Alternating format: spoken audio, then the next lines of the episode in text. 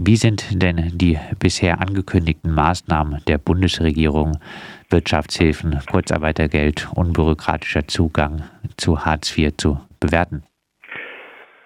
Ja, das Ganze äh, über, äh, übersetze ich mal in die Überschrift Sozialschutzpaket. Also das Sozialschutzpaket der Bundesregierung ist natürlich etwas, aber noch lange nicht das, was notwendig ist. Das Sozialschutzpaket äh, dient, äh, geht Richtung Mittelstand und äh, den abzusichern oder abzufedern, aber er lässt die einkommensschwachen Schichten und Haushalte genau außen vor. Also den normalen, den normalen, äh, die, die Leistungsbeziehenden, die Armen, die Niedriglöhner und auch prekär beschäftigten Menschen, die sind natürlich komplett außen vor. Die werden links liegen gelassen. Und genau da wollen wir hin, dass dort auch die Bundesregierung ähm, diese Aspekte mit ins, äh, ins Auge nimmt. Was braucht es für akute Hilfe für EmpfängerInnen von Sozialleistungen, aber auch Asylwerberleistungen, äh, Niedriglöhnerinnen etc.?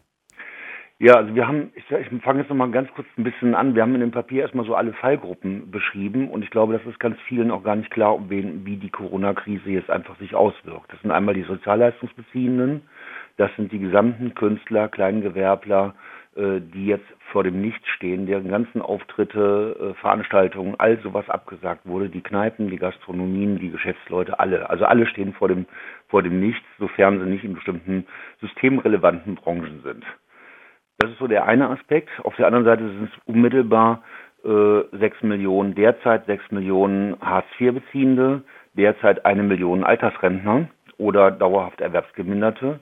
Und dann haben wir noch einen, noch einen weiteren Aspekt, einen weiteren Bereich, die Leute, die prekär hier in diesem Land äh, leben. Ich will nochmal so die ganzen Osteuropäer auch hinweisen. Äh, äh, wir haben ist jetzt nicht so das Blickfeld von allen, aber wir haben äh, Hunderttausende von Osteuropäerinnen im Prostitutions, äh, Prostitutionsgewerbe. Die, äh, die, die Prostitutionsstätten sind geschlossen worden, die stehen auch vor dem Nichts. Wir haben die Studierenden, die ihren Lebensunterhalt mit Jobs in Kneipen, in, in sonst wo sichergestellt haben. Deren Jobs sind alle gestrichen. Das heißt also, das ist ein riesige, äh, riesiger Part an Menschen, der jetzt wirklich vorm absoluten Nichts steht. Also nur um so mal so diese Situation zu beschreiben. Und jetzt sollen die Menschen auf die Spargelfelder. Ähm, ja, das ist jetzt die Zynik des Ganzen. Sie sollen dann natürlich ungeschützt äh, auf die Spargelfelder und äh, wahrscheinlich sogar mit äh, zwangsverpflichtet von Arbeitsagenturen. Ne? So, das wäre die oberste Zynik. Und der, der Punkt ist, also da muss äh, ein Schnitt rein. Der Schnitt ist für mich erstmal, dass im, im, im, im Sozialleist die sozialleistungsbeziehenden Leute, die brauchen Geld in die Hand. Sie brauchen Geld in die Hand, um, um überhaupt erstmal äh, eine Ressource zu haben, disponieren zu können. Also da haben wir die Forderung, sie sollen äh, Corona-Einmalzuschlag von 500 Euro bekommen für alleinstehende Personen und 200 Euro obendrauf, damit äh, um das mal deutlich zu machen, im Supermarkt gibt es natürlich Lebensmittel. Und für jemand, der genügend Geld hat, ist es auch kein Problem. Aber für einen Hartz-IV-Beziehenden als Beispiel oder als Altersrentner, wo die Nudeln halt nicht mehr äh, knapp 50 Cent kosten, sondern noch die ganz teuren für drei Euro da sind, für den ist das natürlich eine riesige Katastrophe und genau darum geht es. Hm? So, als Beispiel, konkret Corona-Zuschlag von 500 Euro für alle Sozialleistungsbeziehenden, also SGB II, SGB XII, also Hartz IV, Sozialhilfe, Asyl, Bewerberleistungsgesetz, Kinderzuschlag, Wohngeld und gering verdienende Haushalte, damit die überhaupt erstmal Dispositionsmasse haben. Das wäre so der erste Punkt. Der zweite Punkt ist, in der Zeit der akuten äh, Corona-Krise äh, fordern wir eine Erhöhung der Regelleistung um genau 100 Euro. Das heißt, die Kosten explodieren äh, die Kosten explodieren, die Leute brauchen, die Lebensmittelpreise steigen immens, die Lebensmittelbeschaffung wird immer schwieriger. Nachbarn, äh, ja, und da, das muss aufgefangen werden. Das kann nur heißen Erhöhung der Regelleistung. Dort will ich nochmal einen Zusammenhang äh, bringen. Das Bundesverfassungsgericht hat 2014 sich mit den Hartz IV und auch analog den SG 12 Regelleistungen auseinandergesetzt und hat gesagt, die sind an der Unterkante dessen, was gerade noch verfassungskonform ist. Und sie haben auch gesagt, wenn äh, kurzfristige ähm, Preiserhöhungen stattfinden. Preiserhöhungen in einzelnen Bedarfsgruppen in Regelleistungen. Wir sind jetzt bei der Bedarfsgruppe Ernährung. Dann ist der Gesetzgeber in der Pflicht, akut und gegenwärtig zu handeln.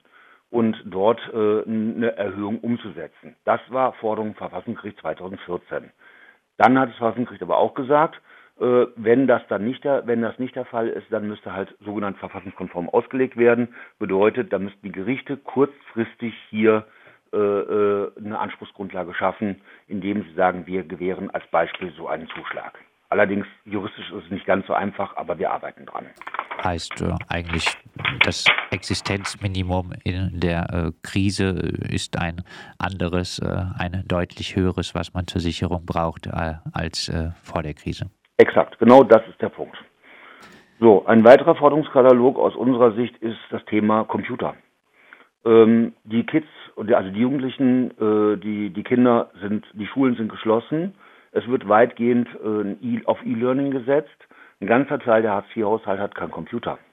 Und da heißt die, die Regelungslage, da heißt der Punkt, wir fordern An Zugang zu Computern, Querstrich, Anspruchsgrundlage schaffen für einen Computer.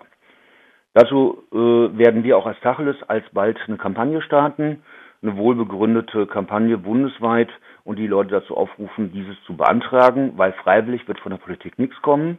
Das wird nur über Gerichte kommen und wir können auch nur, äh, wir wünschen uns, dass viele das machen, dass viele dort äh, vor die Gerichte gehen in der Eilklage und ich bin mir relativ optimistisch, dass dort, dort die Gerichte folgen werden.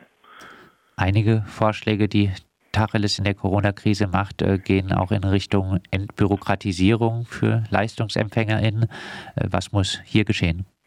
Ja, also da geht es halt natürlich darum, wie sind die Zugänge zu schaffen, dass halt äh, ähm, ja also auf der einen Seite, das, ich sage es mal so klein, das sind so ganz kleine Sachen, die aber in der in der in der, Rele in der Relevanz äh, äh, ganz wichtig sind. Also die Behörden rufen dazu auf, dass die Leute möglichst elektronisch sich melden sollen, möglichst per Telefon melden sollen. Eine gute Sache, finde ich auch teilweise von der Struktur her, was die Behörden machen. Da wird auch im Rahmen Entbürokratisierung einiges umgesetzt. Jetzt kommen aber die Abers.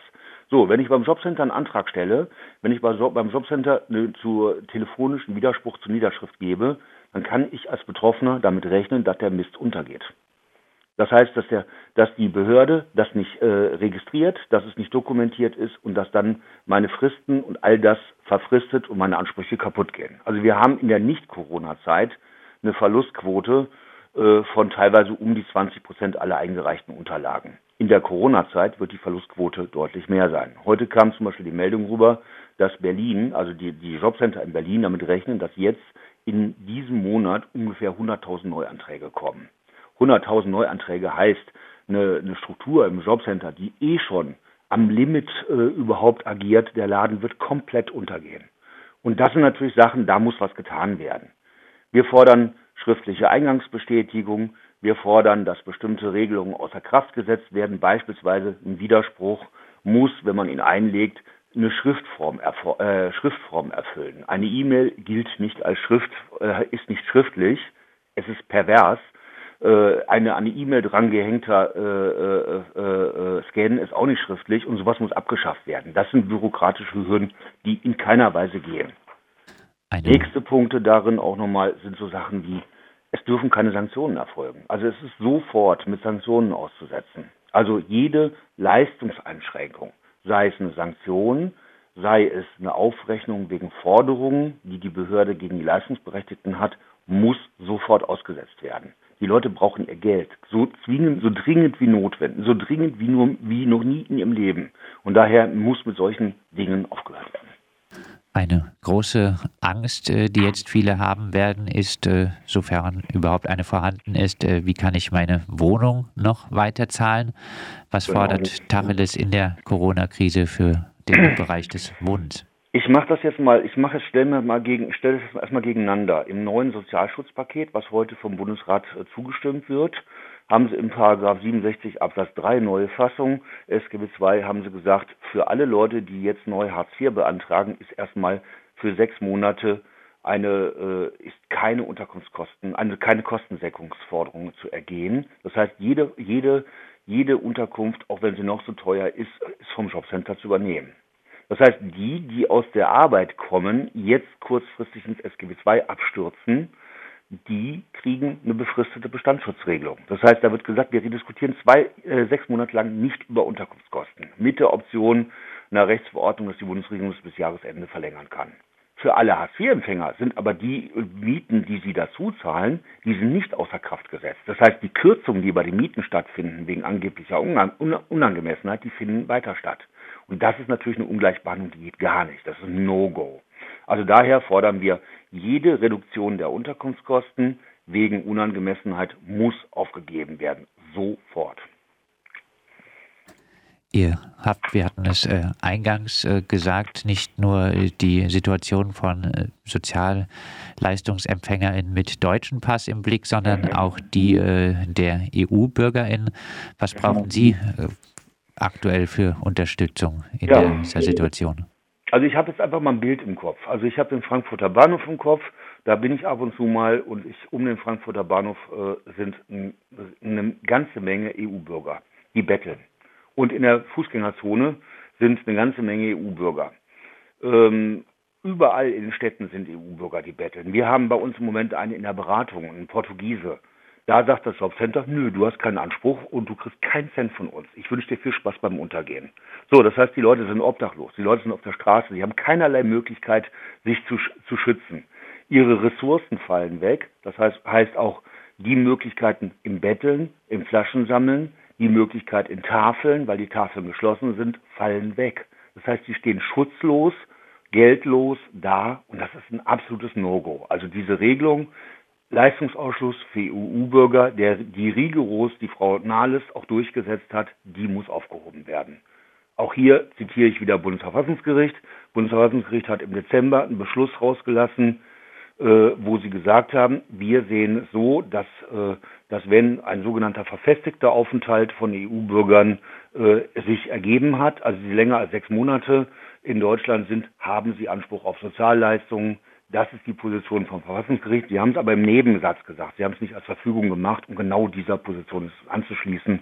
Also dieses EU-Bürgerausschlussgesetz, das wir Frau Nahles zu verdanken haben, ist außer Kraft zu setzen. Und hier ist sofort für EU-Bürger äh, Leistung zu gewähren, mindestens in der Zeit der Krise und meiner Meinung nach auch danach. Und äh, auch für Menschen, die in diversen Sondereinrichtungen leben müssen, ja. erhebt Ihr Forderung. Ja. Welche? Genau, wir haben diverse Sondereinrichtungen schön beschrieben. Ähm, ja, diverse Sondereinrichtungen. Was heißt das? Äh, diverse Sondereinrichtungen sind, äh, sind Obdachlosenunterkünfte. So, Stadt Wuppertal belegt immer noch als Beispiel so Obdachlosenunterkünfte mit teilweise, mit teilweise äh, zehn Personen im Zimmer. So, dass die Leute da keinen Bock haben hinzugehen, das kann ich verstehen. Sie leben lieber auf der Straße, äh, als in so, einem, in so einem Laden sich unterbringen zu lassen. Also Obdachlose müssen aus den Unterkünften raus. Sie müssen in Hotels rein. Geflüchtete in Hotels und Pensionen rein, also einzeln untergebracht, geschützt werden. Auch sie sind Menschen. Geflüchtete in, äh, in Gemeinschaftsunterkünften müssen aus diesen Horden der Krankheit raus. Und der nächste Punkt, Inhaftierte. Inhaftierte müssen so weit wie möglich aus den Knästen raus. Also ich habe gestern eine Mail, eine verzweifelte Mail von einer von einer Frau mitbekommen, die sagt, wir haben einen Mann im Freigang, der ist inhaftiert in einer nahegelegenen JVA. Seit zwei Wochen ist der Freigang gesperrt. Sie haben keinerlei Zugang mehr zum Mann. Es kommt kein Kontakt mehr. Es ist katastrophal für die Familie. Es ist katastrophal für die, für die Häftlinge, Inhaftierten.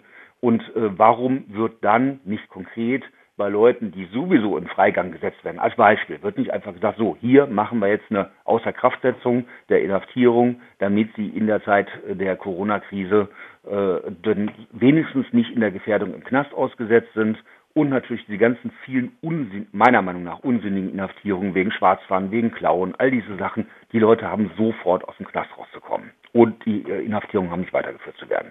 Das wäre doch der, dieser Bereich auch.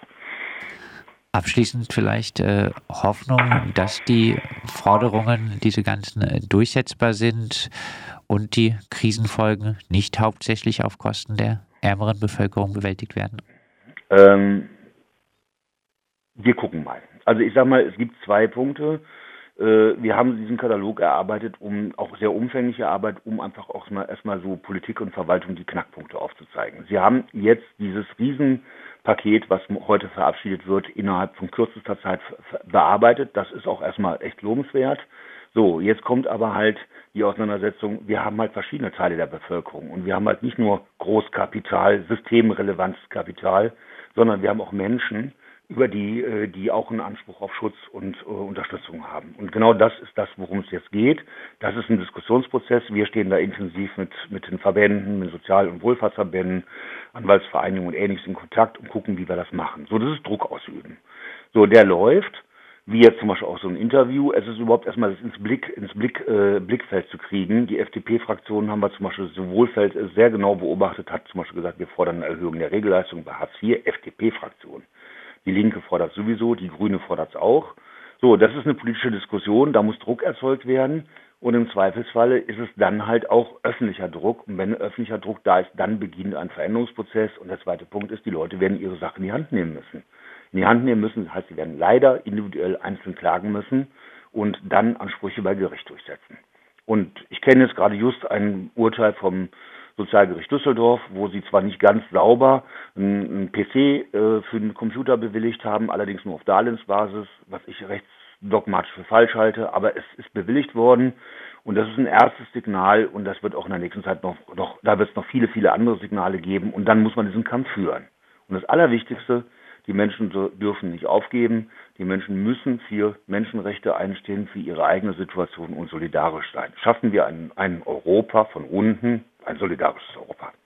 Das sagt Harald Thome, Referent für Arbeitslosen- und Sozialhilferecht vom Verein Tacheles. Mit ihm haben wir über dringend notwendige Maßnahmen zur Abfederung der Corona-Krise für Sozial- und Asylbewerberleistungsempfängerinnen und weitere Gruppen, denen die Armut droht, gesprochen. Und wer den ganzen Forderungskatalog nachlesen möchte, der noch etwas ausführlicher ist, kann im Internet das tun unter tacheles-sozialhilfe.de.